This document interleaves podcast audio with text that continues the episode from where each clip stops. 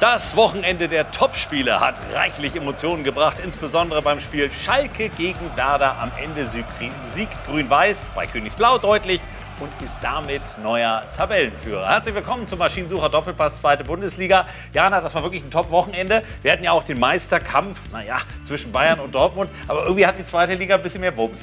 Apropos Wumms, die Kollegen von Wumms haben uns das mal bildlich dargestellt. Also Topspiel in der ersten Bundesliga, du hast es gesagt, Kampf in Anführungszeichen. Das wurde eher gemächlich am Verhandlungstisch mit reichlich Sicherheitsabstand entschieden versus das Topspiel in der zweiten Liga. Da geht es doch wesentlich spannender und enger zu. Aber so haben wir es doch gerne und schauen uns das mal in der Tabelle an. Also nach Spieltag 31 dürfen insgesamt noch sechs Teams mitreden in Sachen Aufstieg. Du hast es eben gesagt, Hadi Werder zurück an der Tabellenspitze. Darmstadt jetzt auf dem Relegationsrang. Ja, und selbst der HSV darf noch vom Aufstieg träumen. Tja, 90 Minuten wollen wir über viele, viele Themen sprechen mit einer absoluten Top-Besetzung. Denn das sind heute die Themen, über die wir reden wollen. Darmstadt jubelt im Topspiel. Die Lilien liebäugeln damit wieder mit dem Aufstieg. Vor einigen Wochen schon abgeschrieben. Und jetzt ist er wieder da. Der Hamburger Sportverein lebt und ist plötzlich Jäger im Aufstiegsfight. Und St. Pauli kassiert eine bittere Pleite am Millantor. Dazu sprechen wir gleich mit dem Sportchef Andreas Bornemann.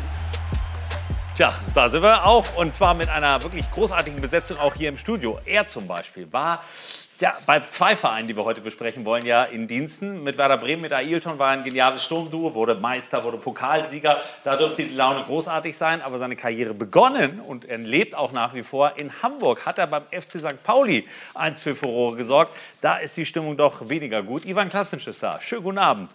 Dann freue ich mich über einen Mann, der im Norden für den Kicker recherchiert. Er wird uns erklären, warum Werder so gut ist, was bei St. Pauli irgendwie seit der Herbstmeisterschaft schiefgelaufen ist und warum der HSV tatsächlich wieder träumen darf. Sebastian Wolf ist da. Auch dir einen wunderschönen guten Abend. Hallo.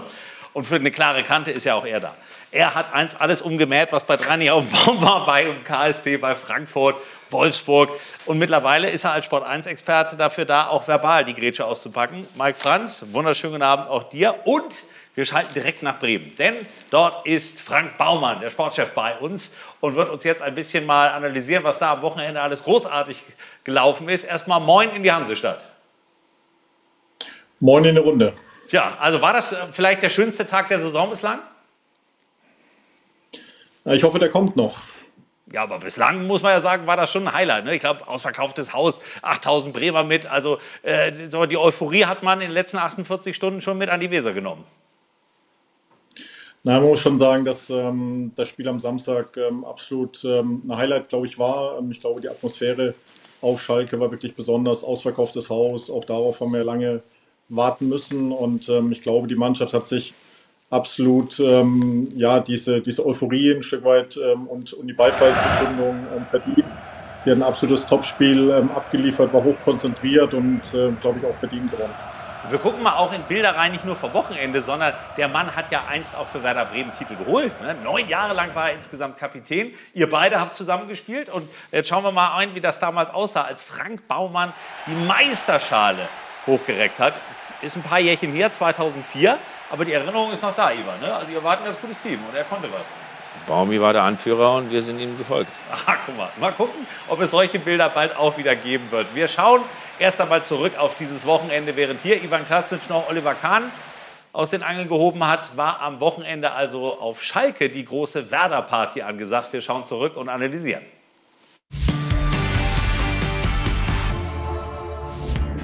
Man kann es ganz gut hören. Am Sonntag zieht ein kleiner Sturm über das Schalke-Gelände und liefert die perfekte Metapher nach fünf Siegen mit dem neuen Trainer Mike Büskens reißt die Serie der Königsblauen ausgerechnet im Aufstiegsgipfel gegen Bremen, weil Werder gnadenlos effektiv ist. Wir haben das umgesetzt, was wir die letzten Wochen so ein bisschen vermissen lassen haben. Ähm, diese eiskalte Chancenverwertung auch schon in der ersten Halbzeit. Die Bremer fegen am Samstag wie ein Sturm durch die Feldhins Arena. Beim 4:1 Erfolg überrumpeln sie schläfrige Schalker gleich zweimal mit einer kurzen Eckenvariante.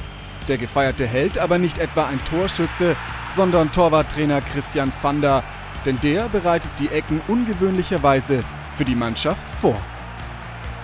Wir wussten halt, dass wir viel kleiner sind als die Jungs von Schalke, deswegen äh, haben wir uns da was Neues ausgedacht und ähm, ja, dass es zweimal geglückt ist, ist ja natürlich umso schöner. Ne? Schön, weil Werder damit dem Aufstieg ein Stück näher kommt. Mit drei Punkten Vorsprung auf den Relegationsplatz und dem vermeintlich leichtesten Restprogramm kann Bremen sich eigentlich nur noch selbst schlagen. Ganz anders die Lage bei den Schalkern. Königsblau muss noch mit St. Pauli und Nürnberg zwei Top-Teams aus dem Weg räumen. Und am Freitag wartet Sandhausen nach fünf Spielen ohne Niederlage. Kommen da etwa Sorgen auf? Sorge ist nicht da. Man hat das in der eigenen Hand alles und ich glaube schon, dass man das packen wird. Ich bin relativ gefasst nach der Niederlage, weil wir ja genug Vorsprung hatten. Und ich glaube, wir steigen trotzdem immer noch auf. Aber natürlich 4-1 ist, ist heftig. Ich muss sagen, kann auch einen Knacks geben für die nächsten Spiele. Die Niederlage der Schalke allerdings nur in der Endabrechnung heftig.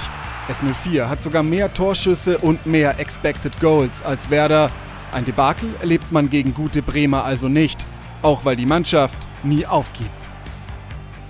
Na, guck mal, wir haben so ein geiles, geiles, geiles, also geile Charaktere in der Mannschaft und die Mentalität von, von den Spielern ist richtig, richtig gut. So ein Spiel kann passieren. Das kann passieren im Fußball. Was nicht so häufig passiert nach einer 1 zu 4 Pleite, ist die Reaktion der Fans. Minutenlang feiern die S04-Anhänger das Team und sorgen so doch noch für ein Fußballfest der Schalker. Du bekommst einer auf die Fresse und da stehst du da und die Fans machen, was die machen. Das ist einfach geil. Ja, sensationell. Also ich muss ganz ehrlich sagen, Gänsehaut auch da pur. Und das ist das feine Gespür der Schalker. Der ganze Verein steht zusammen und das ist das Wichtigste. Doch ein Sieg feiert man eben nur in Grün-Weiß. Nach dem Erfolg gegen Darmstadt im März gewinnt Werder das zweite Mal innerhalb eines Monats gegen den Tabellenführer. War das die Reifeprüfung für den Wiederaufstieg, Herr Baumann? Tja, was würden Sie antworten auf die Frage, Frank Baumann? Ja, es war definitiv ein wichtiger Schritt. Ähm, die Schalker waren sehr, sehr gut drauf, haben fünfmal in Folge gewonnen gehabt, ähm, wurden von den Fans absolut gut unterstützt ähm, und wir haben die richtigen Antworten gefunden. Aber ganz entscheidend ist, dass wir auch in den äh, kommenden drei Spielen die richtigen Antworten finden. Gut, aber Mike, hast du Zweifel momentan, so wie Werder da aufgetreten ist? Ich meine, das Restprogramm ist ja auch auf dem Papier zumindest überschaubar. Äh, klar, davor gab es auch mal drei Unentschieden, aber was, was hat Werder alles richtig gemacht am Wochenende? Ja, sie haben alles richtig gemacht. Frank hat das ja gerade gesagt. Der Schalke hat einen absoluten Lauf gehabt, fünf Siege in Folge und dann in einer ausverkauften Arena so abzuliefern, ist einfach ein Big Point und das nimmst du einfach auch als, als Spieler mit. Ich meine, Werder hat, wir haben vor ein paar Wochen hier gesprochen, dann haben sie einen Megalauf gehabt, wo sie, glaube ich, ja, glaube ich, zehn oder elf Spiele in Folge äh, gewonnen hatten. Und das war mal in Anführungsstriche ein kleiner Knacks. Das kann man ja gar nicht Knacks nennen, weil einfach auch die Gegner natürlich auch dementsprechend auch stark sind. Aber jetzt haben sie ein richtiges Ausrufezeichen gesetzt. Jetzt hat drei Spiele noch. Da freut man sich als Spieler. Man hat einfach Lust jetzt, das übers Ziel zu bringen. Sie haben die beste Ausgangsposition. Und ich glaube, das ist Werder Bremen nicht mehr zu nehmen. Haben wir vor ein paar Wochen schon gesagt. Und dabei bleibe ich auch zu 100 Prozent. Na gut, äh, wahrscheinlich wird Frank Baumann sagen, natürlich ist uns das noch zu nehmen. Oder gehen Sie damit? Ja, das Gute ist auf alle Fälle, dass wir es selbst in der Hand haben. Ähm, wir haben jetzt die Tabellenspitze ähm, erstmal übernommen wieder, ähm, aber man sieht in der Tabelle, wie knapp das alles zusammen ist. Und ähm, ich würde auch unser Restprogramm nicht als das leichteste beziffern, sondern ähm, in der zweiten Liga gibt es, gibt es keine leichten Spiele und ähm, dementsprechend müssen wir natürlich auch wieder ja, uns sehr, sehr akribisch auf das Spiel vorzubereiten, mit dem kompletten Fokus, mit der Leidenschaft und der Konsequenz letztendlich auch ins Spiel gehen wie wir das auf Schalke getan haben. Ähm, und ich glaube, der Sieg auf Schalke ist auch gar nicht hoch genug zu bewerten, vor allem wenn man bedenkt, äh, wie die Personalsituation bei uns immer auch insbesondere Defensive aussah, dass mit Ömer Toprak, Milos Velkovic und dann auch noch Christian Groß wirklich drei ganz, ganz wichtige zentrale Spiele ausgefallen sind. Und dann kann man, ähm, daran kann man, glaube ich, auch sehen, ähm, wie ausgeglichen auch der Kader ist und welche Einstellung, Mentalität die Mannschaft die ganze Saison trotz aller Schwierigkeiten, ähm, die wir auch ähm, zu Beginn der Saison hatten, auf den Platz gebracht haben. Und ähm, insofern freut mich das, dass auch die Spieler, die vielleicht äh, in den letzten Wochen nicht ganz im Fokus waren, eben gezeigt haben, dass sie die Qualitäten haben, um dort äh, auch so ein Spiel auf Schalke zu gewinnen. Ja, aber bei den Komplimenten, die Sie gerade der Mannschaft machen, ist es ja dann doch eine reife Prüfung gewesen, die mit einer Eins bestanden wurde. Ja, ich glaube, dass wir auch selbstbewusst ähm, sein können und ähm, die Mannschaft äh, dokumentiert das ähm, auf dem Platz. Ähm, aber wir wissen auch, und das haben wir in den letzten Wochen eben auch gesehen, dass ähm, man auch ein gewisses Spielglück vielleicht auch mal braucht, ähm, dass man eben auch von Beginn an auf dem Platz ist. Das haben wir gegen Schalke deutlich besser gemacht, als das vielleicht in den letzten drei Spielen zuvor der Fall war. Hm. Ivan, nun habt ihr lange zusammengespielt, du kennst ihn äh, sehr genau und du weißt auch, wie es in Bremen tatsächlich ja aussieht. Ich meine, nun hat man so eine Toplage. Wir haben ja gerade die letzten drei Gegner gesehen: Kiel, Aue, Regensburg. Das heißt, die Favoritenrolle, was ja jetzt auch drei Spieltage vor Schluss nichts Schlimmes ist, die darf Werder gerne mit breiter Brust tragen. Weil mit jedem, den wir heute gesprochen haben in Bremen, alle sagen, ey, hier flippt eine ganze Stadt aus. Na, selbstverständlich. Also ich, meine Meinung ist, äh, Bremen ist mit einem, mit einem Fuß schon in der ersten Liga. Man, wenn man sieht, äh, man spielt gegen Kiel, die spielen um die goldene Ananas, die werden vielleicht nicht so auftreten wie normal. Aue ist fast abgestiegen mhm. und äh, in den nächsten zwei Spielen vier Punkte reicht das dann auch. Ja, das ist mal eine Aussage. Jana, wir, wir gucken auch immer, was die Fans sagen. Ich habe es gerade schon gesagt, in Bremen herrscht Euphorie. Ob Frank Baumann die nun schüren will oder bremsen will, sie ist einfach da. Nicht nur in Bremen, sondern tatsächlich auch auf Schalke nach dem Spiel. Wir schauen noch mal rein in die Bilder nach Abpfiff. Die Mannschaft konnte das natürlich nur feiern mit den 8000 mitgereisten Fans auf Schalke. Das hat äh, der Verein nach dem Spiel selbst gepostet auf Twitter und Das sind natürlich Jubelbilder, die gehören nach so einem 4 zu 1 Erfolg auswärts auf Schalke natürlich mit dazu. Und wir möchten noch einmal, genau, jetzt müssen wir einmal ganz kurz reinhören, denn Leonardo Bittencourt hat da auch noch was mitzuteilen.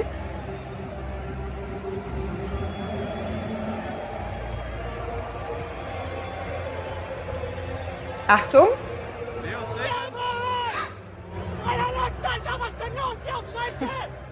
Dreierlachs, was ist denn los hier auf Schalke? Ich weiß nicht, es ist eine eigene Kreation. Ich glaube, das ist wohl angelehnt an den guten Fisch, den es wohl in Bremen gibt. So, jetzt werfen wir noch einmal einen Blick auf äh, die Worte des Bremer Bürgermeisters. Auch der hat sich nach diesem Erfolg auf Twitter gemeldet, hat gesagt, bisher hatte ich mir jeden Gedanken daran verkniffen, dass der Rathausbalkon unter Umständen mal wieder zum Einsatz kommen könnte. Das hat sich seit heute ein bisschen geändert. Also selbst Andreas Bovenschulte fängt hier schon wieder an zu träumen. Deswegen deswegen natürlich die Frage an Frank Baumann, was antworten Sie ihm denn? Ja, seine Meinung hat sich ja nur ein bisschen geändert. Ähm, insofern ähm, nehmen wir es, wie, wie, wie wir Bremer nun mal so sind. Äh, wir sind da entspannt, wir ähm, drehen im Misserfolg nicht durch, aber genauso gut, äh, wenn es ja, jetzt gut läuft, verlieren wir auch nicht die Nerven und, und drehen durch, sondern äh, wir gehen Aufgabe für Aufgabe an und ähm, wenn dann am Ende der Saison was Schönes aber rauskommt, ähm, dann kennt man die Bremer auch, dass sie äh, mit Sicherheit auch ähm, mhm. den richtigen Rahmen geben und ähm, auch richtig feiern können. Sebastian, du verfolgst das Geschehen in Bremen auch. Natürlich äh, ist das alles denkbar, dass in zwei, drei Wochen diese ganze Stadt dann ähnliche Partybilder wie bei eurer Meisterfeier dann erlebt. Ähm, woran kann Bremen jetzt noch scheitern? Ja, erstmal äh, finde ich es beeindruckend, diese Bremer Gelassenheit von Frank Baumann. Das äh, ja, sind noch drei Spiele, Restprogramm spielt keine Rolle. Ähm, generell muss man sagen, ist das ja genau die Gelassenheit, die Werder auch durch eine sehr, sehr schwierige Saison geführt hat. Wir erinnern an den, äh, an den Fehlstart, an die, an die vielen Personalprobleme, dann an den spektakulären oder die äh, äh spektakulären Begleitumstände des Trainerwechsels. Mit Markus und, Anfang damals? Genau, und ich finde, da hat halt, ähm, ist es halt Frank Baumann gelungen, ähm, eine Ruhe auszustrahlen. Das wird ja im Negativfall dann gerne mal als äh, Passivität ausgelegt. Im, Im, Nachhinein alles richtig gemacht und das ist genau die Gelassenheit, die jetzt dazu geführt hat, dass wer da eine Ausgangsposition hat, ich bin bei Ivan, also da kann eigentlich nicht mehr viel anbrennen. Aber Frank Baumann, wenn man diese Saison wirklich Revue passieren lässt bis hierhin, manchmal müssen Sie sich da auch kneifen. Ich meine, Sie haben so viel auf die Ohren gekriegt, auch nach all den ja, kleinen und großen Negativschlagzeilen, nicht nur sportlich, sondern rund um Markus Anfang. Dann haben Sie Ihren Vertrag jetzt vor einigen Wochen ja verlängert. Es ist doch tatsächlich wahrscheinlich auch Ihre wildeste Saison, die Sie jemals hatten bei Werder. Ja, ich glaube, die letzten zwei Jahre waren ja ähm, schon relativ wild. Ähm, die Relegation, dann leider der, der bittere Abstieg, die Pandemie, die uns natürlich auch insgesamt ähm, nicht geholfen hat, ähm, die finanzielle Situation, die natürlich dazu kam, ähm, die Begeisterung, die in Bremen natürlich auch da ist. Wir, wir haben das Stadion eigentlich immer ausverkauft. Auch das hat uns ja in den letzten zwei Jahren ein Stück weit gefehlt, diese Unterstützung, gerade in schwierigen Zeiten, die die Werder-Fans letztendlich der Mannschaft dann auch zuteil werden lassen. Ähm, das ist schon etwas, was was wir dort ähm, vermisst haben, äh, was uns definitiv nicht geholfen hat. Das ist jetzt alles wieder da und ich glaube, ganz entscheidend ist, dass man auch nach dem bitteren Abstieg ähm, die richtige Strategie gewählt hat. Ähm, meine Aufgabe, unsere Aufgabe in der Geschäftsführung ist es, letztendlich die richtigen Rahmenbedingungen zu schaffen. Ähm, ich glaube, dass wir da viele gute Entscheidungen getroffen haben, aber das alles Entscheidende ist, glaube ich, dass wir von Beginn an ähm, sehr viel Wert darauf gelegt haben, an den Automatismen auf dem Platz zu arbeiten. Ähm, in der Defensive natürlich, aber insbesondere auch in der Offensive. Und das ähm, kommt uns jetzt äh, natürlich zugute. Und da muss man den Trainerteams, ähm, aber auch insbesondere natürlich der Mannschaft ein Riesenkompliment machen. Kann man denn sagen, aus der jetzigen Perspektive, wenn es nicht klappen sollte, wäre es für Werder eine Riesenenttäuschung? Wir wollen auch ähm, da jetzt nicht äh, irgendwelche Szenarien durchspielen, was, was am Ende der Saison rauskommen wird. Ähm, naja gut, es gab ja am Anfang der Saison, dass, dass wir jetzt am Anfang der Saison, wenn ich Sie unterbrechen darf, gab es ja dieses eben äh, der Wiederaufbau statt Wiederaufstieg. Jetzt sagen Sie doch, Wiederaufstieg muss jetzt natürlich äh, gelingen, weil ich meine, alles andere wäre jetzt drei Spieltage vor Schluss, brauchen wir ja auch keine Zurückhaltung mehr haben. Jetzt muss ja das Ding auch durchgezogen werden. Ja, es war genau richtig. Ähm, erstmal sich mit dem Fundament zu beschäftigen. Das ist ja genau das, was ich gerade angesprochen habe, dass man äh, sich auf die Arbeit konzentriert hat, dass man ähm, Wert ähm, auf die, auf die Automatismen gelegt hat, dass man sehr viel investiert hat, um das richtige Mannschaftsgefüge letztendlich auch, auch zu finden. Davon profitieren wir jetzt. Und dann wollen wir natürlich auch erfolgreich sein. Wir sind natürlich sehr, sehr ehrgeizig und würden uns äh, definitiv nicht gegen den Aufstieg wehren. Mhm. Äh, ich habe den Begriff, Jana, du hast ihn ja eben genannt. Wie, wie ist der nochmal von, von Bittenkurt? Dreier Lachs. Dreier Lachs. Äh, ist der bei Ihnen auch schon im Sprachgebrauch drin? Na, ich glaube, da kann Ivan äh, mehr zu sagen. ja, Baumi ist eher der ruhigere. Ja, aber Dreier Lachs. Ist er auch, äh, gibt er jetzt auch nicht äh, zu, dass er sicher aufgestiegen ist. Man muss sagen, vor der Sendung hat Ivan Klasic äh, schon gesagt, äh, er, er, hat früher ihn immer getunnelt, glaube ich, ne, im Training. Das Beim Kreisspielen, ja. ja, ja. Gerade hat er Parktunnel bekommen. Und, und Frank Baumann hat gesagt, er ist sein schärfster Kritiker, aber momentan ist auch ein Kompliment wahrscheinlich für ihn. Nein, also, wie gesagt, äh, er hat den super Trainer ausgewählt und wirklich Hut ab. Ähm, dass jetzt die Mannschaft wirklich äh, so agiert, äh, wie sie eigentlich agieren sollen. Mhm. Und äh, stehen auch zu Recht da oben. Ja, nun hat der Mann ja so lange Fußball gespielt, neun Jahre Werder-Kapitän. Aber Mike Franz hat ihn nie umgeflext, oder doch? Ich bin nie dazu gekommen, weil Werder uns immer am Schnürchen vorgespielt hat. Also wir haben, glaube ich, 6-1 mal verloren bei Werder. Die haben uns immer, ich kann mich nicht erinnern, dass wir gegen Werder mal gewonnen haben. Also das war wirklich, also als Frank da noch gespielt hat, weil das war mit Ivan, das war einfach eine krasse Mannschaft. Mit Diego, mit allen drum und dran, Ailton vorne, Klose. Also da sind wir immer schon mit schlottrigen Knien ins Weserstadion gefahren. Mhm. Wir, wir, gucken noch einmal auf die Meisterbilder von damals. Und Sie können uns noch, Frank Baumann, zum Abschluss sagen, wen glauben Sie, fürchten Sie denn am meisten jetzt noch im Aufstiegskampf? Also wer ist für Sie bei all der Konkurrenz, die ja noch mit dabei ist, Oh, jetzt höre ich gerade, Frank Baumann hat uns kurzzeitig verlassen. Die Leitung ist kurz zusammengebrochen. Mal gucken, ob wir die wieder hinzaubern. Derweil genießen wir die Bilder. Also ich meine, das, das waren ja Zehntausende damals in Bremen. Und Ivan Klasnic hat damals die Meisterschaft hier in München sichergestellt. Ich glaube, 3-1 war das damals, ne? Gegen 3-1, ja. ja. Also das war schon große Euphorie. Generell kann man die ja auch haben. Und äh, vielleicht an dich dann, Mike, die Frage schon mal gestellt. Wer ist für dich der Hauptkonkurrent für Werder in den nächsten drei Wochen? Ich glaube, für Werder gibt es den nicht mehr. Ich glaube, Werder ist durch. Also ich habe mich ja schon Gut, vor ein paar Wochen zwei auf. Ja, Schalke. Also Schalke und äh, jetzt haben wir ja gleich noch den Borne in der Leitung. Äh, das, ja. wird, also das wird echt nochmal richtig spannend, ob es dann Darmstadt oder St. Pauli wird. Ich glaube, wenn Schalke am Wochenende auf in Sandhausen gewinnt, was brutal ja. schwer wird, dann werden sie es auch packen. Und dann geht's, äh, glaube ich, dann wird es ein heißer Kampf um diesen Relegationsplatz. Aber jetzt ist Frank Baumann wieder da, das ist gut. Wahrscheinlich hat die Euphorie in Bremen sofort die Leitung gekappt. Aber wir waren gerade bei dem Thema, wen sehen Sie denn noch auf Augenhöhe? Also wer ist da für Sie der Hauptkonkurrent bei der Vergabe der Top 2 oder auch Top 3 Plätze in der Liga?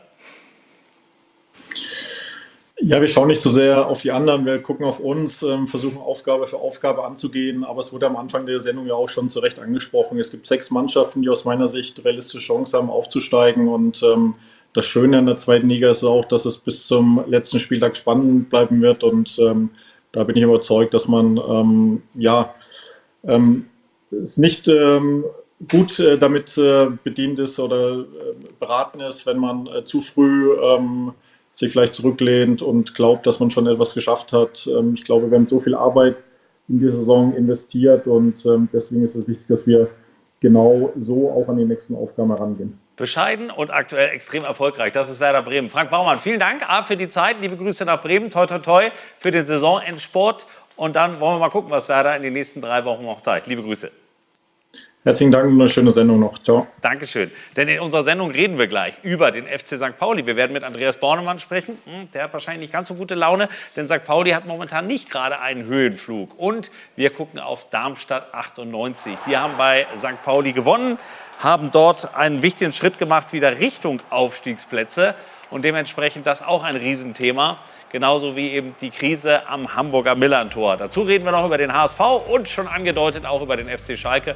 Zurück beim Maschinensucher Doppelpass, zweite Bundesliga mit Sebastian Wolf, mit Ivan Klasnitsch, Werder, aber auch St. Pauli-Legende und Mike Franz, der auch mittlerweile festgestellt hat, wie wir alle, was ist denn da im hohen Norden los? Und wenn wir mal gucken, wen wir jetzt noch in der Schalte haben, und zwar auch im hohen Norden in Hamburg, dann begrüße ich Andreas Bornemann, den Sportchef des FC St. Pauli. Auch hier heißt es Moin nach Hamburg.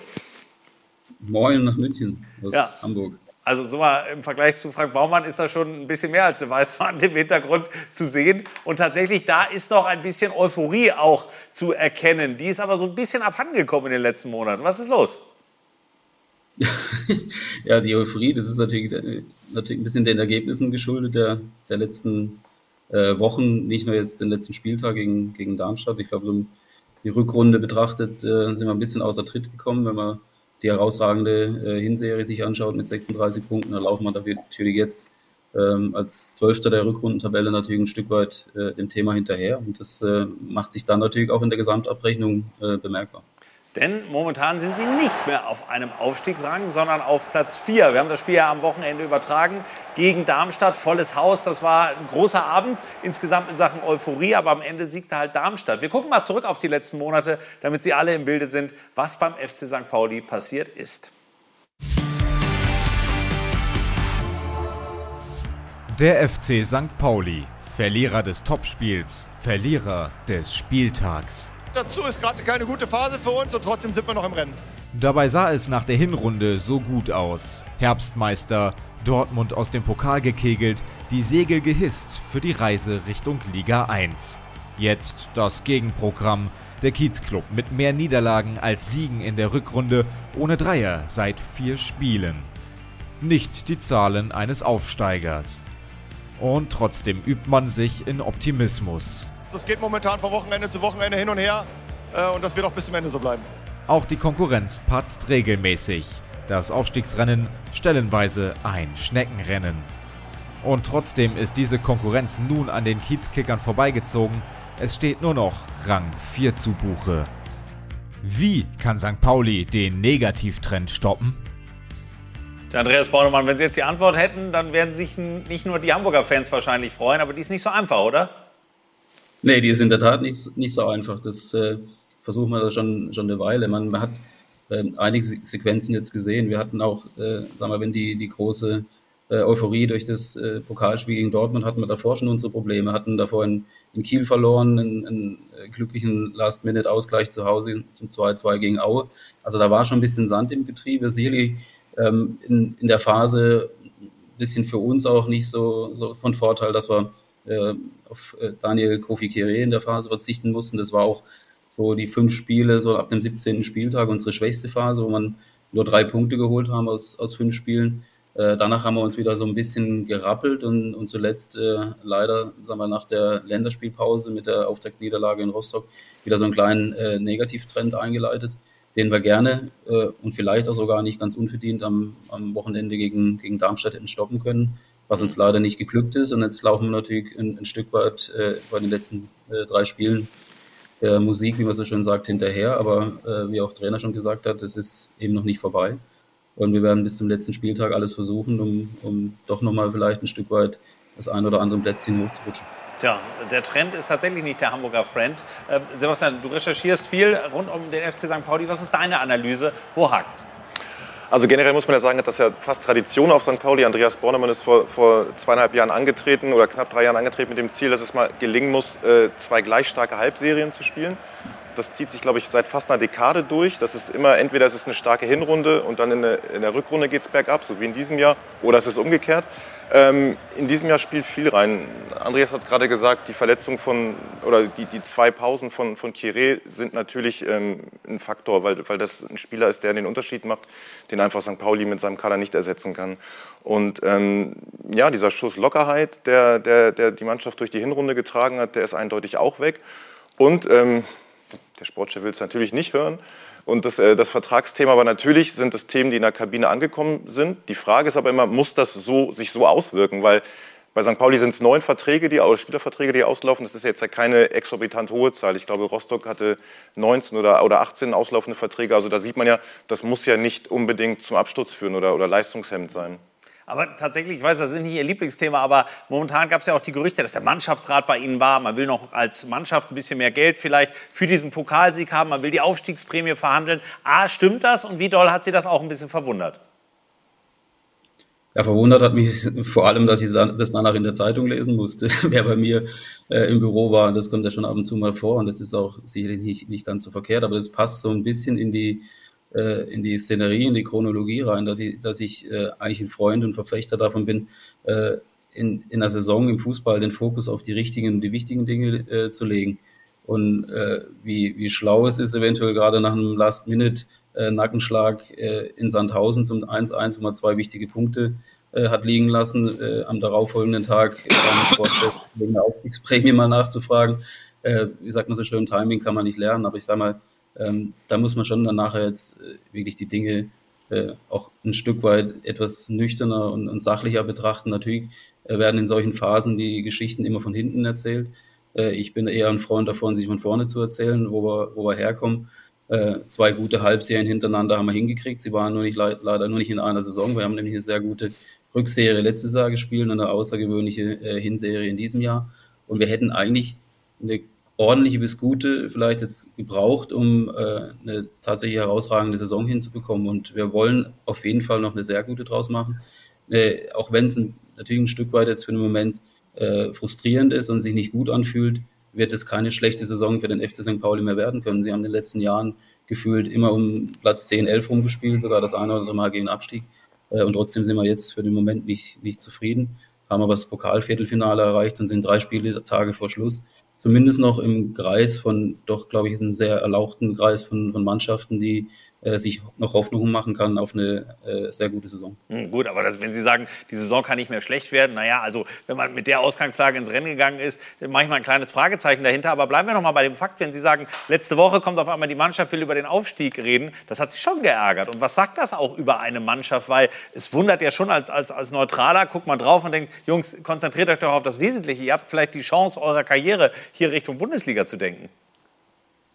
Ja, pauschal die Mannschaft. Ist die mal sind Einzelne und sicherlich auch vielleicht der eine oder andere, der aus welchen Interessenlagen auch immer heraus das Gefühl hatte, das nach außen mitteilen zu müssen. Das ist nicht die Mannschaft. Wir haben eine sehr, sehr, sehr gute Mannschaft. Wir haben sehr interessante Spieler, sehr fokussierte, sehr klare Spieler, die das unbedingt reißen wollen. Sonst spielst du nicht äh, nach einem 0-2 Rückstand gegen Darmstadt 60 Minuten so eine, so eine Halbzeit oder so, ein, so, eine, so eine Phase, wie wir sie hinbekommen äh, haben. Aber trotzdem äh, wie gesagt, das war auch, äh, auch Tenor auch äh, des, des Gesprächs zu sagen, bitte lass uns um die, die wesentlichen Dinge sprechen und nicht äh, um Nebensächlichkeiten. Natürlich ist für den Einzelnen, den es betrifft, ein Vertrag äh, ein wichtiges Thema. Aber wie Sebastian Wolf eben schon auch gesagt hat, wir haben äh, wir bewegen uns innerhalb der zweiten Liga im ganz normalen Mittelfeld, was äh, unsichere Vertragssituationen aufgrund von Laien oder auslaufenden Verträgen angeht. Und bei uns wird es komischerweise äh, seit längerer Zeit oder seit einigen Wochen ist es das vorherrschende Thema, äh, ist vielleicht äh, von uns selbst, aber vielleicht auch von, von außen, sagen wir, zu sehr in den Fokus gerückt worden. Und, und das Schlechte, glaube ich, um das nochmal klarzustellen, natürlich ist es eine Riesenenttäuschung, wenn wir am Ende, wo wir die ganze Saison äh, auf den vorderen Plätzen stehen und wirklich eine, eine tolle Ausgangslage hatten äh, und es dann am Ende nicht reicht, eine große Enttäuschung. Aber ich sage, im Gesamtkontext das einzuordnen, ist ja auch wichtig. Und dass wir gesagt haben, wo äh, sollen die nächsten Schritte hingehen, wo will man, wo man hin mit dem Verein, äh, vielleicht auch eine Etablierung in den nächsten Jahren unter den Top äh, 25 Mannschaften äh, in Deutschland. Und das ist nach den, den zurückliegenden Jahren, wo man eher immer auch mit einem Auge nach unten geblickt hat, gegen Abstieg gespielt hat, in so einer starken und wie wir schon gesagt haben, sehr interessanten, ausgeglichenen Liga äh, keine Selbstverständlichkeit, danach unter den ersten vier, fünf Mannschaften einzulaufen. Das ist richtig, da bin ich ja völlig bei Ihnen. Denn die Saison muss nur noch veredelt werden quasi. Und bislang ist sie ja eigentlich auch gut gelaufen. Äh, Mike, du hast es eben auch so ein bisschen äh, mit, mit Stirnrunzeln entgegengenommen. Äh, ihr habt lange genug beide in so großen Mannschaften gespielt. Was denkt ihr über das, was Andreas Bornemann gerade gesagt hat? Eben wie die Mannschaft sich jetzt offenbar nicht komplett fokussiert, also Teile zumindest, auf das, was wichtig ist? Also erstmal finde ich super, wie Andreas, wie offen er darüber spricht und wie klar er das auch anspricht. Und das ist äh, immer ein Problem in, in so einer Mannschaft, weil natürlich einige Spieler wissen, okay, wenn es dann hochgeht, dann ist vielleicht mein Weg vorbei. Und du hast natürlich mit Ziereis, Buchtmann, Benatelli, hast du einfach Spieler, die wahrscheinlich diesen Weg in die erste Liga nicht mitgehen können, weil es natürlich dann qualitativ in St. Pauli dann sagt, ey, in der ersten Liga haben wir die Chance, andere Spieler zu bekommen. So, und diese Spieler wollen natürlich dann auch äh, natürlich jetzt noch was vom Kuchen abhaben. Und dieses Problem, du siehst, stehst bis jetzt in der richtigen Zwickmühle. Äh, fresse ich die Kröte und nehme ich die Jungs mit und habe sie voll im Rücken? Oder sage ich halt, okay, pass auf, für euch könnte es eventuell schwer werden. Dann hast du natürlich das Problem, dass solche Spieler halt auch immer wieder Politik machen können. So, und die Journalisten äh, wissen ja auch, zu wen sie gehen können, zu wen sie gehen müssen, um halt auch eine Story zu bekommen. Und das ist natürlich gerade für den Verein eine total schwierige Situation, weil auf der einen Seite hast du eine klare Meinung, hast du im Idealfall den Spielern mitgeteilt. So, und dann gibt's natürlich, kommt es auf den Charakter der Spieler drauf an.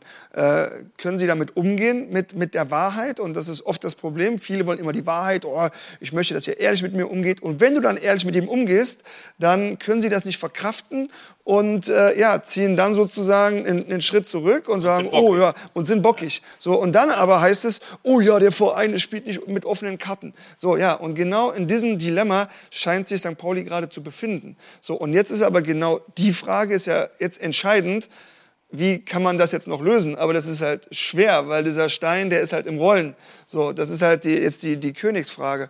Aber eins ist auch klar, hätte man vor der Saison die Situation hingelegt, St. Pauli ist drei Spieltage vor Schluss, ein Punkt geht am Aufstiegsplatz, mhm. hätte, glaube ich, jeder unterschrieben. So, und jetzt ist es wirklich eine Charakterfrage der Spieler, weil der Verein hat alles hingelegt und jetzt müssen die Spieler zeigen, wollen sie in der ersten Liga, haben sie so viel Mumm oder sagen sie, nö, die Kohle ist mir wichtiger, ich will lieber ein bisschen Geld, aber dann werden sie die, das Geld nicht bekommen, weil dann werden sie nicht aufsteigen. Richtige Analyse?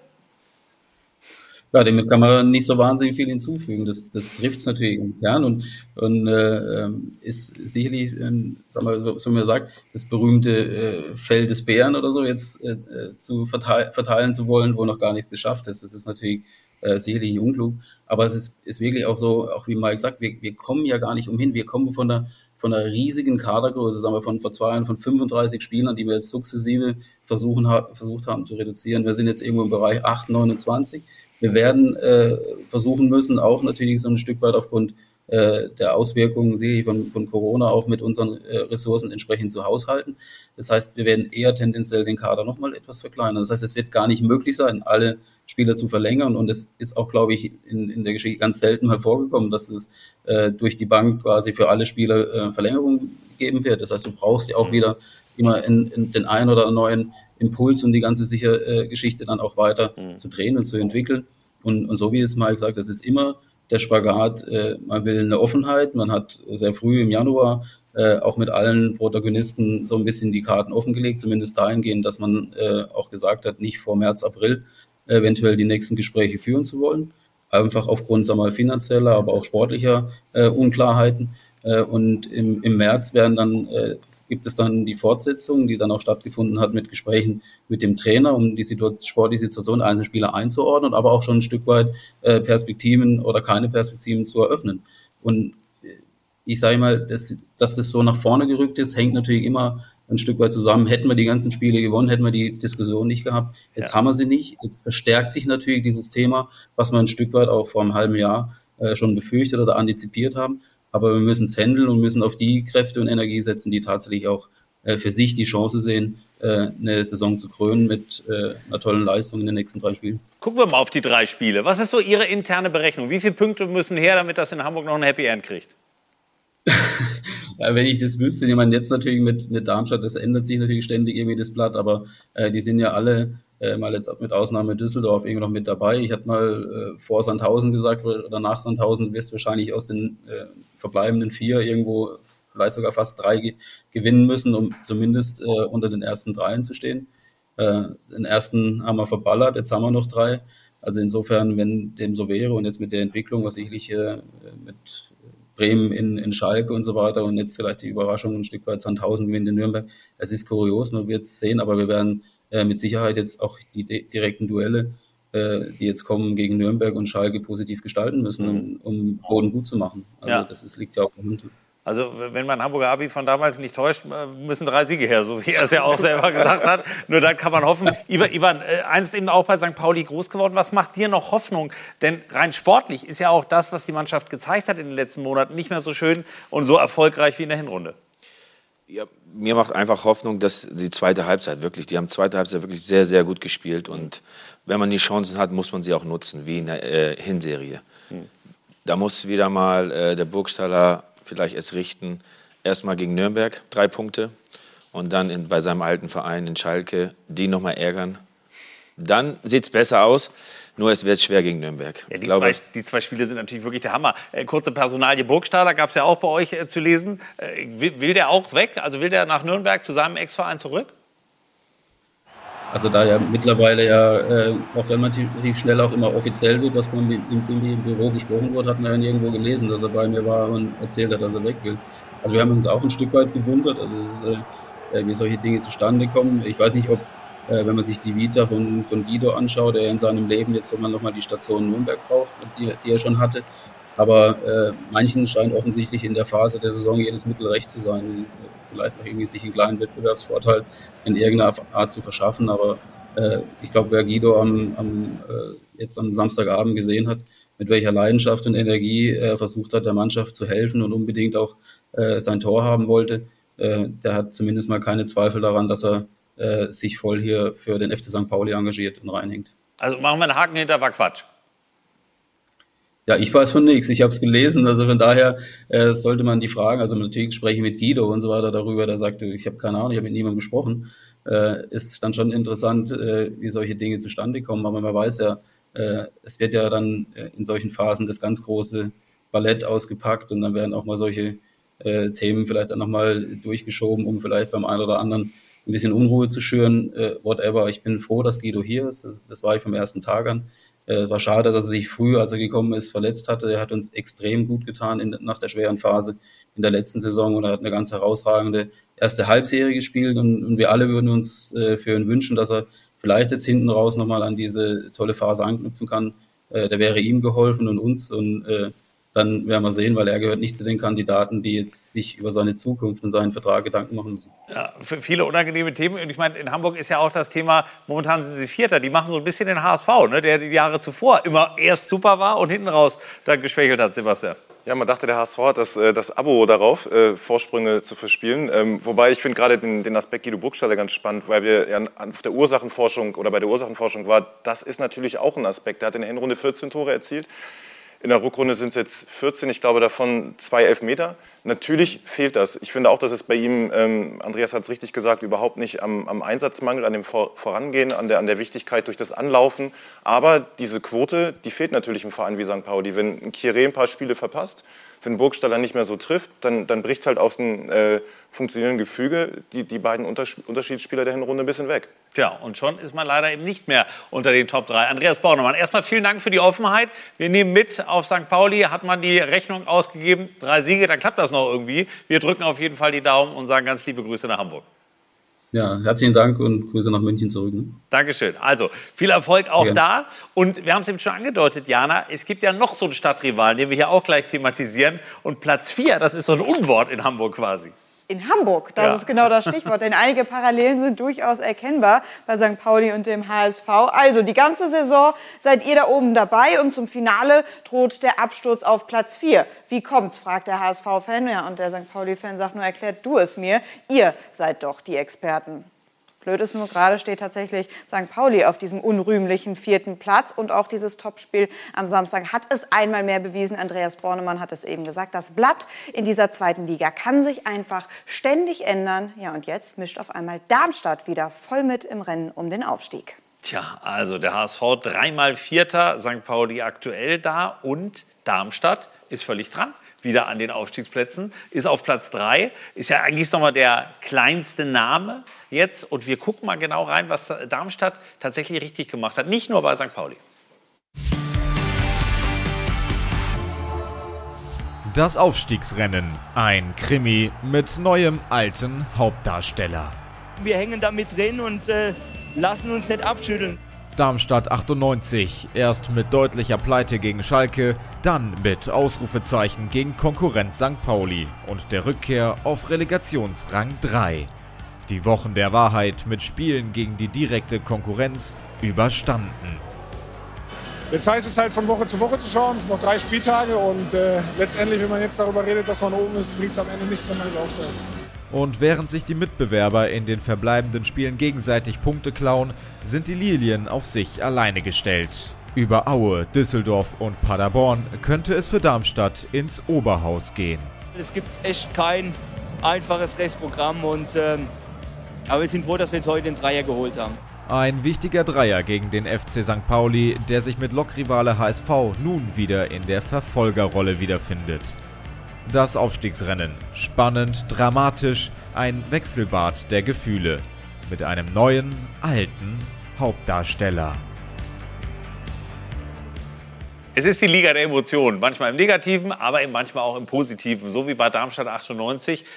Irgendwie werden die immer noch unterschätzt, aber ich finde, die Leistung war ja auch gegen Schalke schon nicht schlecht. Also für mich ist das ein absoluter Aufstiegskandidat.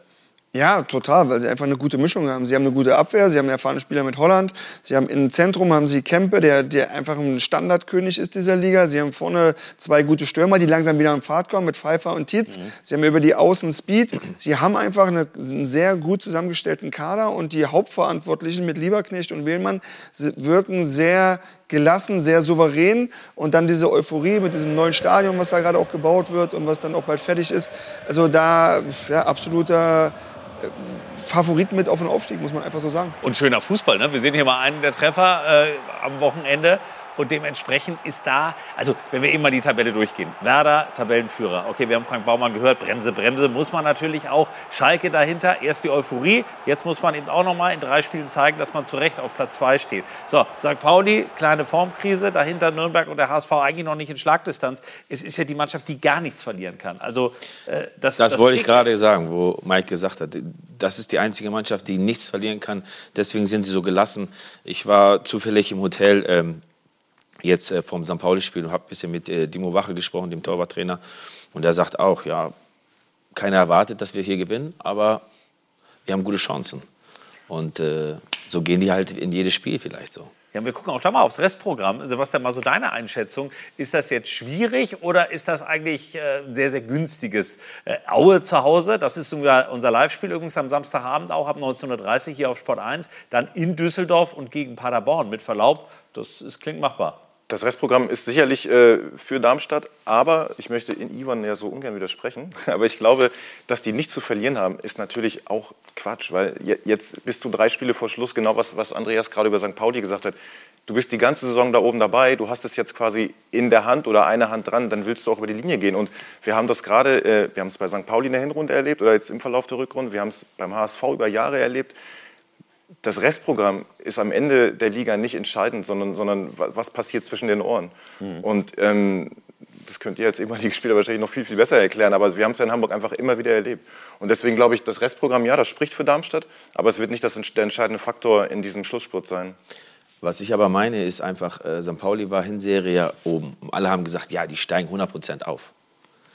Darmstadt war jetzt nie ganz oben. die waren immer mit dabei. Ja, ne? das meine ich ja. Und deswegen sage ich, die sind lockerer und sagen, wenn wir dann am Ende da oben sind, dann spielen wir jetzt die Relegation oder steigen direkt auf und freuen uns bestimmt, 100 Prozent. Aber dass jetzt erwartet wird, ja, komm, wir müssen dieses Jahr aufsteigen, das ist halt nicht der Fall ich, ich glaube, was, was außerdem noch für Sie spricht, Mike hat es gerade gesagt, die, äh, die beiden Verantwortlichen, Carsten Wehlmann und Thorsten Lieberknecht, und Sie haben äh, einen ganz entscheidenden Vorteil gegenüber St. Pauli. Sie haben da in der Management-Ebene genau diese ganzen Vertragsgespräche früher denn je äh, äh, geklärt. Die haben halt diese, diese Nebenkriegsschauplätze ähm, und diesen Gefahr, diese Gefahr, dass halt der Fokus verrutschen kann, ja. den gibt es da eigentlich fast nicht. Die haben, glaube ich, drei, vier ungeklärte Personalien, aber im, im, Großen und Ganzen sind sie halt klar für beide Szenarien, Bundesliga und Zweite Liga. Und das ist natürlich eine herausragende Arbeit. die jetzt auch ein Faktor werden könnte. Dass da halt totale Ruhe und klarer Fokus ist. Ja, definitiv. Und du hast ja diesen Druck nicht, ne? wie in Hamburg und auf Schalke und in Bremen. Also da ist ja wirklich, die können ja relativ befreit aufspielen. Also wenn die in der Stadt sind, dann sagen sie, ey, geil, komm, wir packen das. Und äh, in Hamburg und auf Schalke und in Bremen, ey, wir müssen hoch. Klar ist es jetzt in Bremen durch den Sieg auf Schalke natürlich schöner als euphorisch. Aber wenn Bremen nicht aufsteigt, sind wir mal ehrlich, wäre eine Katastrophe.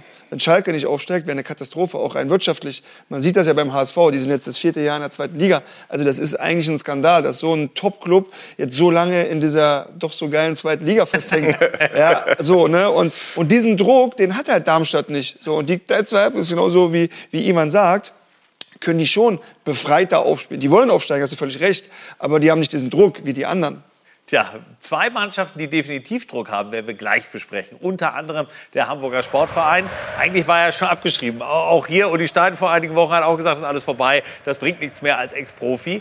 Pokal aus letzte Woche, ja, aber dann eben in Regensburg klar gewonnen, am Ende mit einem 4 zu 2 Erfolg. Und was ist bei Schalke los? Wie groß ist die Ernüchterung nach der ersten Niederlage unter Mike Büskens? Zwei große Vereine, unterschiedliche Tabellensituationen noch, aber trotzdem auch eine unterschiedliche Euphorie bzw. Skepsis. Das gleich unsere Themen. Und wir gucken auch auf den allerersten Aufsteiger in die zweite Liga, denn auch da gibt es ja schon die ersten Fakten zu vermelden. Zurück beim Maschinensucher Doppelpass zweite Bundesliga mit Iron Mike Franz, mit Ivan Klasnitsch und Sebastian Wolf. Wir wollen reden über den Hamburger Sportverein. Vor Wochen weit weg von der Musik, da nach Niederlagen in Kiel und auch gegen Paderborn im Heimspiel.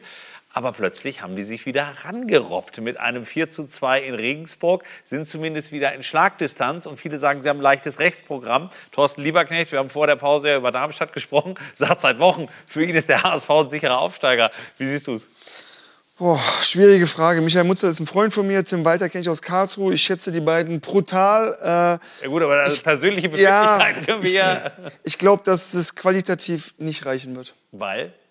Ja, weil die anderen Mannschaften einfach äh, stärker besetzt sind. Ich glaube, dass dann auch so ein Darmstadt einfach äh, einen Tick mehr Qualität hat als die Hamburger Mannschaft.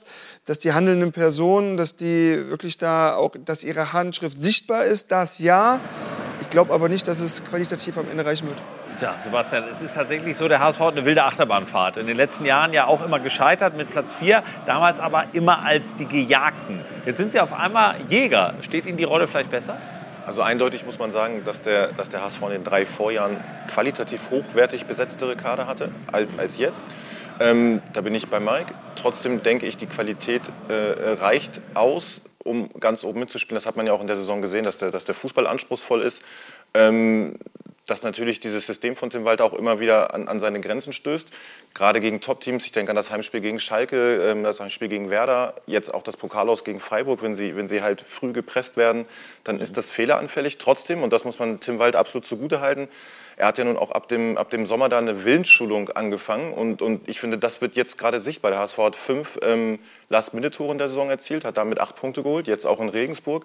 Ähm, und ähm, ja, er hatte vor drei Wochen neun Punkte Rückstand, vor zwei Wochen waren es noch sieben, jetzt sind es drei. Das ist natürlich schon ähm, beeindruckend, gerade mit der Geschichte in Hamburg, dass der HSV äh, drei Jahre lang zuvor immer auf der Zielgeraden alles verspielt hat. Jetzt zumindest mal in die andere Richtung geht, ist, ist, äh, ja, ist erstaunlich, ist beeindruckend und ist eindeutig ein Pluspunkt. Ja, wir sehen ja hier, es war ja äh, 88. Minute 2-2 und dann eben noch das 3-2 durch Wagnermann und später dann noch durch den Elfmeter das 4-2. Und wenn wir gleich mal auf das Restprogramm schauen, Ivan, dann muss man ja auch sagen, der HSV spielt ja seit Wochen nicht mehr direkte Duelle, sondern spielt gegen vermeintlich etwas schlechtere Mannschaften. Aber man hat oft genug gesehen, dass sie sich da auch gerade schwer getan hat. Äh, wie erlebst du das, was wir hier sehen und die Zukunftsperspektive für den Endspurt des HSV? Ja, ich glaube, der HSV macht zurzeit äh, sehr viel richtig. Mhm. Gegen Ingolstadt ist natürlich, Ingolstadt ist abgestiegen. Mhm. Da musst du. Also da musst, natürlich, ich glaube, der HSV, ohne neun Punkte brauchen sie überhaupt keine Ansprüche Da stellen. musst du ähm, gewinnen äh, gegen Hannover. Die spielen jetzt noch äh, um Abstieg. Ähm, zu Hause ist HSV zurzeit wirklich die Macht. Mhm. Da gewinnen sie Spiele. Und, äh, aber ich glaube, der HSV ist in Lauerstellung und macht die, die über ihn ein bisschen nervös. Mhm. Und das ist vielleicht die Chance für die. Ja, tatsächlich ist es ja, und da sind wir ja wieder bei dem berühmten zwischen den Ohren. Bislang konnte man ja immer nur was verlieren im Saisonendsport. Jetzt kann man wirklich was gewinnen, weil eigentlich hatte ja, hatte ja keiner mehr auf der Rechnung. Ähm, ist das vielleicht die Chance für diese Mannschaft, die ja auch völlig neu entwickelt wurde in dieser Saison. Also ohne die früheren Bundesliga-Profis dann doch nochmal ja, Hamburg zu entfachen und eben zu euphorisieren in diesen drei Wochen? Ja, das, ich meine, das Stadion wird voll sein. Das ist ein Hexenkessel. Das macht einfach Spaß. Das ist mit eines der schönsten Stadien Deutschlands. Und wenn die Jungs diese, diese Lockerheit aufnehmen können, beibehalten können, Tim ist an der Seite, das ist ein Tier. Also der wird die immer pushen, der wird die immer nach vorne treiben. Deswegen, so, du sagst es so, Willensschulung, Charakterschulung, was man jetzt auch sieht. Und das spiegelt sich natürlich auf die Mannschaft jetzt gerade wieder, weil er jemand ist, der die Mannschaft immer wieder antreibt. Manchmal denkt man an der Linie, oh mein Gott, äh, da kommt man, fetzt man sich mit ihm, aber danach kannst du dich in die Arme nehmen kannst sagen, hey komm, es ist nur Fußball, mhm. äh, lass uns äh, in der Kabine ein Bier trinken. So tickt der. Ne? Tim Wald halt. Also ja, ja, ihr, ihr kennt euch, aber er hat ja zwei Sachen in den letzten Monaten mantraartig immer gesagt. Einmal, es muss eine Weiterentwicklung geben und eben dieser HSV gibt nie auf. Das ist auch unbestritten. Ähm, und trotzdem kämpft er auch so ein bisschen ja um die eigene Reputation, weil klar ist auch, jeder HSV-Trainer, der bislang nicht den Aufstieg geschafft hat, ist rausgeflogen. Sitzt er sattelfest in Hamburg weiter auf seinem Pferdchen? Ja, das glaube ich schon. Also Sebastian sagt es, ich finde halt, die Mannschaft, äh, die, ist, die ist gut, aber sie ist nicht so gut wie in den letzten Jahren und sie ist schlechter als äh, andere Mannschaften, ist meine Meinung. Und dafür holt er echt äh, was Gutes raus aus dieser Truppe. Was am Ende dabei wirklich rausspringt, das wird man halt sehen. Ich glaube, dass die Spiele äh, schwieriger sind, als man denkt. Gerade gegen Ingolstadt, ja, die sind abgestiegen, aber die haben jetzt auch in, in Karlsruhe 2-2 gespielt. Davor haben sie, ja. genau, haben sie auch ein ordentliches Spiel gemacht. So, dann hast du halt noch in Rostock, letztes Spiel.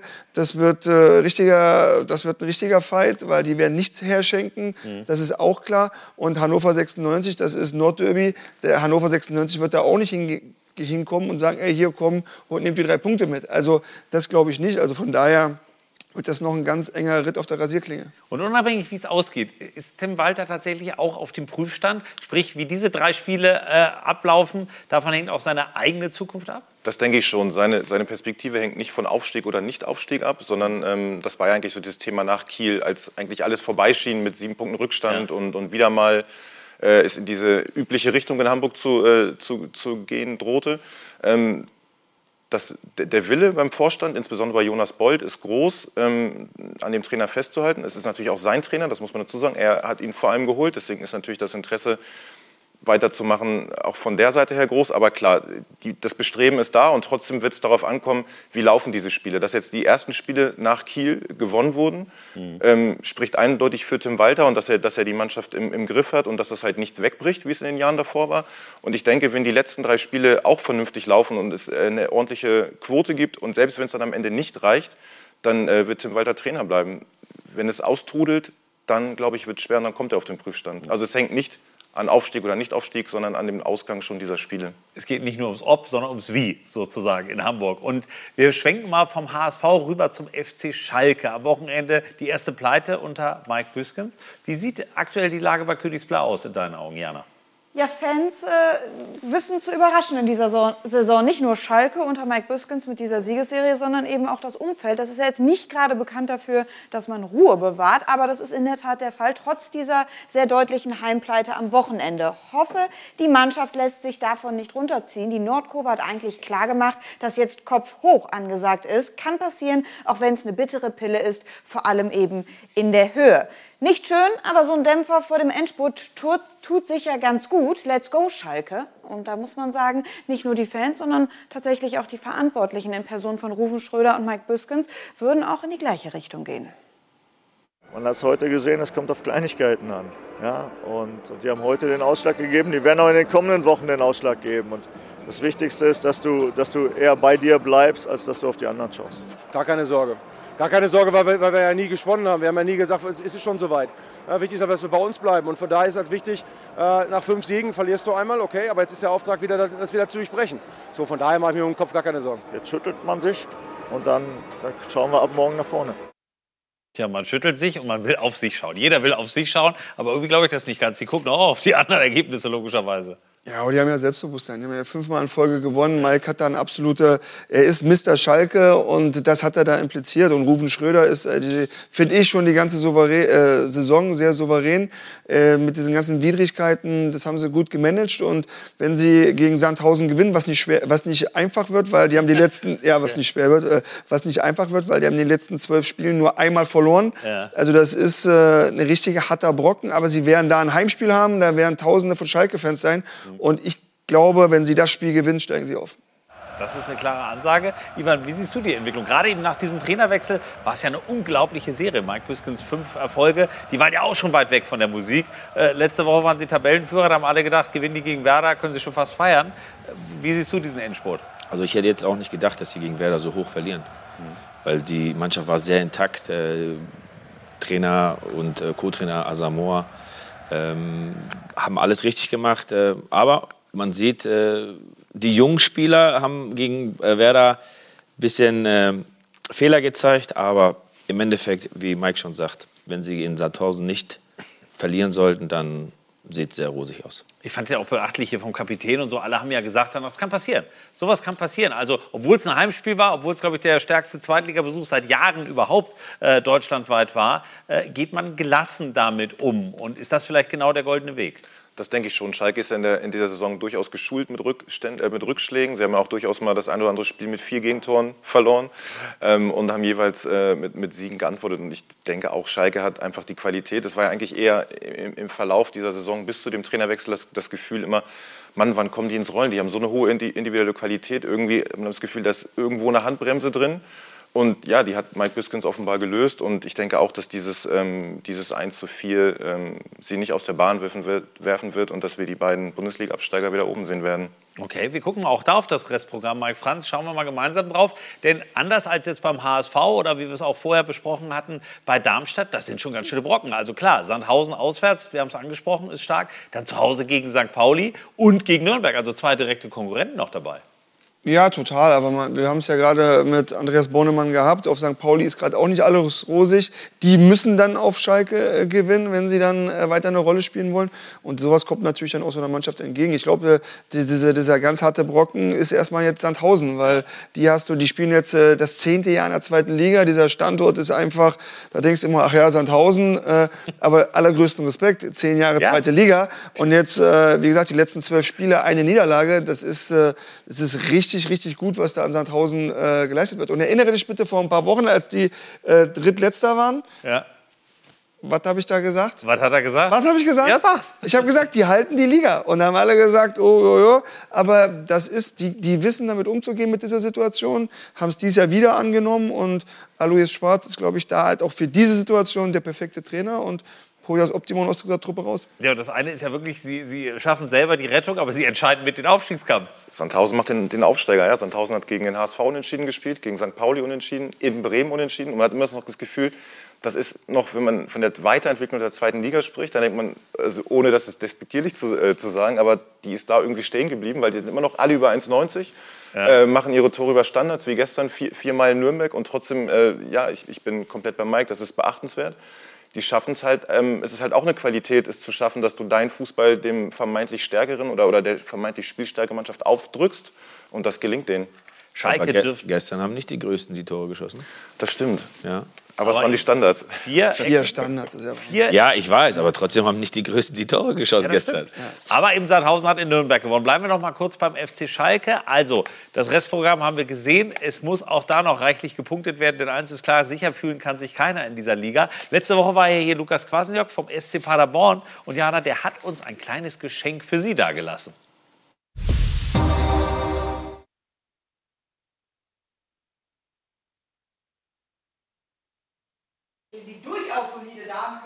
Saison ganz stressfrei zu Ende spielen. In diesem Trikot. Lukas Kwasniok hat, es uns mitgebracht und auch unterschrieben. Ja, ganz deutlich zu erkennen. Das ist ja nicht immer der Fall bei den Unterschriften. Aber hier, das ist in der Tat Lukas Kwasniok. Und Sie können dieses Trikot ersteigern. Wie Sie teilnehmen, können sehen Sie hier eingeblendet unter dem Link. Die Einnahmen aus der Auktion gehen an die Deutsche Sporthilfe. Also sie fördern quasi auch noch direkt den deutschen Spitzensport. Alles für eine gute Sache. Und wie gesagt, Sie können damit das Trikot gewinnen. Tja, also dann sagen wir mitmachen und hoffentlich erfolgreich sein und schließen das äh, Kapitel Schalke vielleicht noch mit einer letzten Frage an, an, an dich, Sebastian. Weil Schalke hat wirklich, finde ich, ja eine unglaubliche Fanpower. Also wir haben es ja am Wochenende gesehen, über 60.000, jetzt in Sandhausen, das wird fast eine feindliche Übernahme werden. Also werden auch Tausende hinreisen. Äh, inwieweit kann das auch noch ein Faktor sein, wenn man so die großen Mannschaften da oben durchgeht, dass Schalke vielleicht den größten Fanpower hinter sich weiß? Ja, ich glaube, dass das natürlich tragen kann. Man hat es gemerkt, wie schnell die Emotionen umschlagen können. Letztes Jahr in der, in der Abstiegssaison ist es, ist es bitter auf Schalke gewesen, obwohl es ohne Zuschauer war, aber die Begleitumstände und äh, gleichzeitig sind das einfach Vereine, da zählt ja der HSV auch mit so Werder. Also das sind natürlich Vereine mit einer, ja, mit einer Emotionalität, die kannst du nicht, nicht lernen oder antrainieren. Die, die ist halt in diesen Städten, die ist in diesen Fußballstädten. Und natürlich kann das in, in erfolgreichen Phasen unheimlich tragen und ich glaube, dass das auch ein Faktor sein wird. Ja, unfassbar. Ne? Vor elf Monaten, Mike, wurden die Spieler ja noch verhauen. Also salopp Gejagt, gesagt, ne? wurden die gejagt noch nach diesem Abstieg. Aber auf Schalke vergisst man dann auch, und das ist das Gute, recht schnell und hat plötzlich wieder richtig Lust, da Euphorie, Euphorie zu schüren. Ja, das muss man ein bisschen differenzieren. Ich sag mal, da hast du natürlich auch ein Spielerklientel gehabt, wo du einfach das Gefühl hattest, dass es den, ist es denn jetzt wirklich so wichtig, die Liga zu halten? Klar, will keiner freiwillig absteigen, aber das war schon äh, eine blöde Saison. Ich meine, ich bin ja auch bekennender Schalke-Fan und äh, dieses Jahr hast du halt einfach, äh, du hast einfach ein anderes Gefühl und das merkst du halt bei den Fans. Die Fans stehen hinter dieser Truppe, dass du nach so einer Niederlage den Block dann hinter dir hast. Das hast, äh, hast du halt auch nicht immer und äh, sie sind auf einem richtig guten Weg, weil, sie das, weil man das Gefühl hat, dass es jetzt von innen herauskommt. Ob das immer so wirklich so ist, das können wir ja von außen nur äh, mutmaßen, aber man hat das Gefühl raus, dass, dass einfach da, ja, das mit, mit Mike Büskens, Gerald Asamoah, äh, auch Ruven Schröder, dass da jetzt einfach irgendwie diese Werte wieder mehr gelebt werden und dass die auf diese Mannschaft übertragen werden. Ja, tatsächlich werden in diesen Tagen ja Fakten geschaffen, was Auf- und Absteiger angeht. Und es sind schon einige ganz klar. Zum Beispiel Kräuter Fürth ist runtergegangen. Und wir haben auch schon einen Aufsteiger in die zweite Liga. Er hat da einst gearbeitet und wir werden gleich unfassbare Bilder erleben. Es lohnt sich dran zu bleiben. Hier beim Maschinensucher Doppelpass zweite Bundesliga. Endsport beim Maschinensucher Doppelpass zweite Bundesliga mit Mike Franz, mit Sebastian Wolf und Ivan Klasnic ist da. Und wir haben momentan ja einiges an Neuzugängen auch schon in der zweiten Liga zu vermelden. Unter anderem Kräuter Fürth abgestiegen aus der ersten Liga. Dann müssen wir uns von Ingolstadt verabschieden, zumindest nach den letzten drei Spielen. Die sind definitiv schon ein Absteiger. Und Jana, wir können schon ein neues prominentes Mitglied für die kommende Saison begrüßen. Bei denen ist alles am Wochenende richtig gelaufen. Das ist Euphorie pur. Und das völlig zu Recht. Wenn man aufsteigt und nach drei Jahren wieder zurück ist in der zweiten Fußball-Bundesliga, dann darf es auch solche Bilder hier zu sehen gehen. Der FC Magdeburg, eigentlich hätte ein Remis gereicht, aber sie haben einen 3-0 Heimsieg gefeiert gegen Zwickau und damit eben den Aufstieg in die zweite Fußball-Bundesliga perfekt gemacht. Das macht ja auch mehr Spaß zu Hause. Da sind nämlich dann noch über 26.000 Fans mit dabei, die dann hier nach dem Spiel eben den Platz gestürmt haben, um mit der Mannschaft zu feiern. Also, der Jubel ist groß auf Seiten vom FC Magdeburg und tatsächlich gab es danach auch noch Neuigkeiten. Denn Christian Titz, der Trainer, den kennen wir ja auch noch vom HSV, sein Vertrag hat sich auch für die zweite Liga dadurch jetzt automatisch verlängert. Tja, und der Mann hier war über Jahre ja der sportliche Leiter. Ne? Bis, glaube ich, vor eineinhalb Jahren in Magdeburg, Mike Franz. Äh, ist das eine Bereicherung nächstes Jahr? Ja, definitiv. Äh, absoluter interessanter Verein, Top-Verein. Äh, aus meiner Sicht, ich habe ja da auch meine ersten Schritte gemacht, habe da in der A-Jugend gespielt, habe mein erstes Männerjahr da gespielt, äh, habe da eine erfolgreiche Zeit gehabt. Wir sind damals auch aufgestiegen in die zweite Liga und ich freue mich riesig für den Verein, weil es auch eine absolute Sportstadt ist.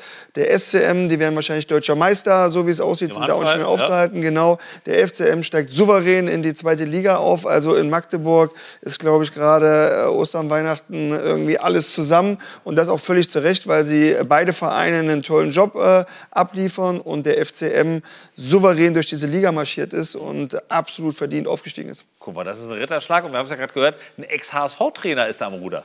Christian Titz, ja, man glaubt es kaum, der hat ja, ist ja immer noch bis heute der, der HSV-Trainer mit dem besten Zweitligapunkteschnitt. Er wurde damals, glaube ich, am 10. Spieltag entlassen und ja, ich finde es schön. Also er hat, er hat damals ja auch einen sehr äh, riskanten, mutigen und eigenwilligen Fußball spielen lassen. Das hat da teilweise funktioniert, nicht Ja. immer ganz. In Magdeburg hat er es noch modifiziert und äh, beeindruckende Geschichte, wie er sie letztes Jahr erst gerettet hat aus fast aussichtsloser Situation, jetzt nach oben geführt, ist ein beeindruckender Weg und sicherlich auch ein, ja, wie du sagst, ein Ritterschlag für diesen Trainer.